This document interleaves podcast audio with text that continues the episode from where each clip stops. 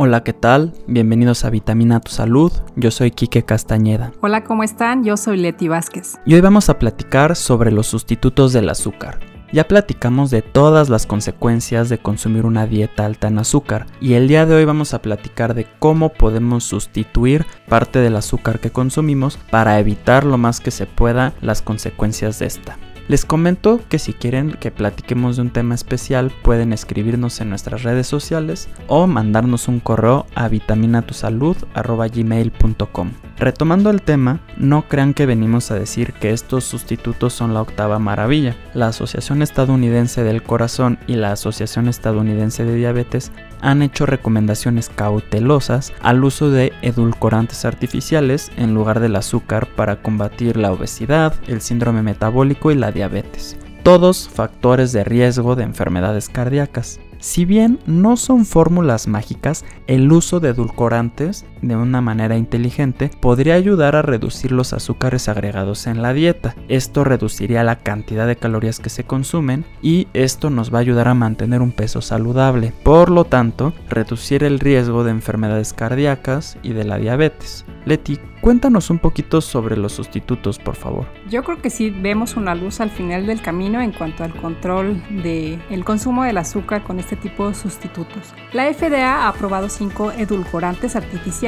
como es la sacarina, acesulfame, aspartame, neotame y sucralosa. También ha aprobado un edulcorante natural bajo en calorías que conocemos como la stevia. La forma en que nuestro cuerpo y cerebro responden a estas sustancias dulces es compleja, preocupa que las personas que usan estos sustitutos del azúcar puedan reemplazar las calorías perdidas a través de otras fuentes de alimentos típico me como cinco tacos más porque es un refresco bajo en calorías y así te podría dar miles de ejemplos. Estas dos asociaciones que mencionaste también han comentado que es posible estos sustitutos puedan cambiar la forma en la que probamos los alimentos, ya que su sabor es mucho más intenso que el del azúcar normal. Una pequeña cantidad de estos sustitutos da un sabor dulce muy agradable, comparable al del azúcar, sin la consecuencia de las calorías, lo que representa una gran ventaja. Sin embargo, el uso frecuente y la sobreestimulación de los receptores del azúcar puede hacer que los sabores de los alimentos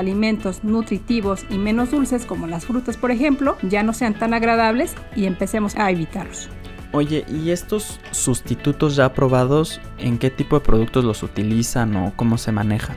Lo puedes encontrar en una gran parte de alimentos, desde un yogur, un refresco, dulces obviamente, pasteles, lo que tú te quieras imaginar.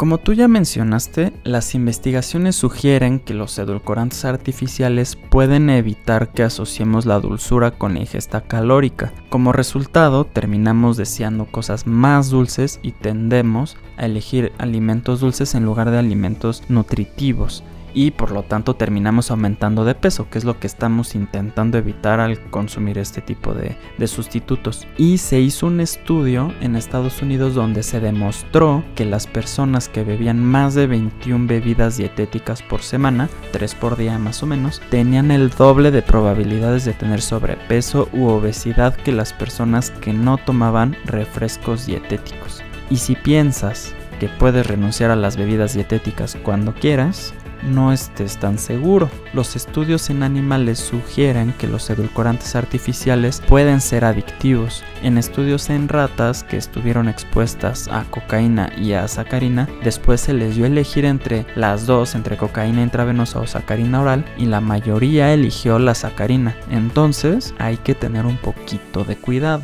Y bueno, Leti, cuéntanos cómo podemos identificar que un edulcorante es seguro.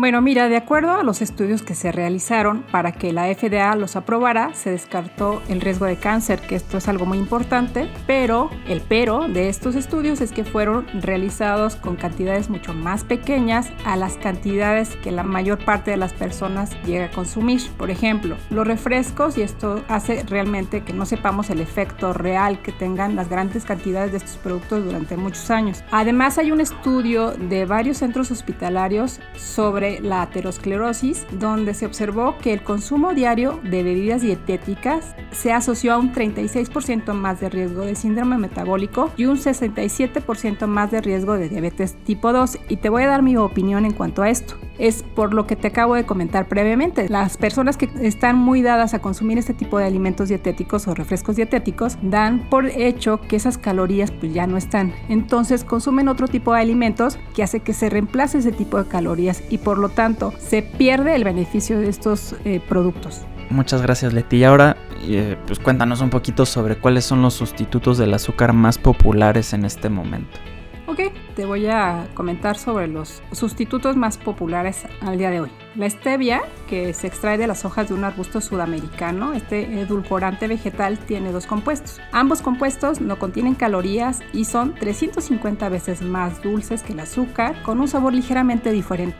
Si bien la stevia se considera generalmente segura, se necesitan más investigaciones para determinar si la stevia tiene beneficios sostenidos para la salud humana. Sí la recomiendo, pero por favor cuando compren este tipo de productos, ya sean gránulos, gotas o sobrecitos, hay que leer siempre la etiqueta porque muchas marcas agregan otros componentes como el jarabe de maíz para que su sabor sea mucho más dulce, entonces esto ya no es bajo en calorías. La otra es la fruta del monje. La fruta del monje está muy de moda en estos momentos. Esta se extrae de la fruta del monje, que es una pequeña fruta redondeada que se cultiva en el sudeste asiático. Es una muy buena alternativa, tiene cero calorías, es de 100 a 250 veces más dulce que el azúcar normal. Las bebidas endulzadas con la fruta de monje tienen mínima ingesta de calorías, no incrementan los niveles de glucosa y de insulina, que es algo muy bueno en comparación con las bebidas endulzadas como con la sacarosa, por ejemplo. Al igual siempre recomiendo leer la etiqueta. Hay otro tipo de edulcorante súper exótico que es el jarabe yacon que es originario de América del Sur, tiene un sabor dulce, de color oscuro y una consistencia espesa similar a la melaza. Este jarabe tiene de un 40 a un 50% de una cosa que se llama fructo oligosacárido. Estos son un tipo especial de molécula de azúcar que nuestro cuerpo no digiere. Generalmente es seguro, pero comer grandes cantidades de esto puede provocar exceso de gases, diarrea y malestar digestivo porque no se digiere en el organismo. Lo que yo concluyo de lo, esto que estamos hablando el día de hoy es que no son malos los sustitutos del azúcar, pero no debemos confiar al 100% se pueden consumir pero sin abusar. Y son una muy buena opción para los pacientes diabéticos o las personas que quieren cuidar su peso y les gusta consumir algo dulce sin el peso de las calorías. Pues muchísimas gracias por la información Leti. A mí me gustaría concluir que la idea de dar estas opciones es dar una solución para evitar el consumir demasiada azúcar refinada. Obviamente nos podemos dar nuestros gustitos y antojitos, pero idealmente que al consumirlas o al tener estos antojitos nos cause el menor daño posible. Como comentamos al inicio, hay que tomarlo con cautela porque como ya hemos mencionado pueden ser adictivas y es fácil terminar abusando y por lo tanto vamos a subir de peso y puede resultar hasta peor. Y bueno, como siempre, pues tenemos que recomendar una dieta basada en alimentos naturales, que aporten nutrientes, hacer ejercicio, que es un tema que también vamos a platicar aquí. Y bueno, volverte a agradecer por este espacio y en el próximo episodio vamos a platicar de un tema que nos sugirieron, vamos a hablar de hábitos. ¿Qué opinas, Leti? Sí, es algo muy importante porque hay que romper malos hábitos. Vamos a tratar de darles técnicas para iniciar buenos hábitos y no morir en el intento. Pues muchísimas gracias y hasta la próxima. Hasta la próxima y no se los olvide seguirnos en nuestras redes sociales.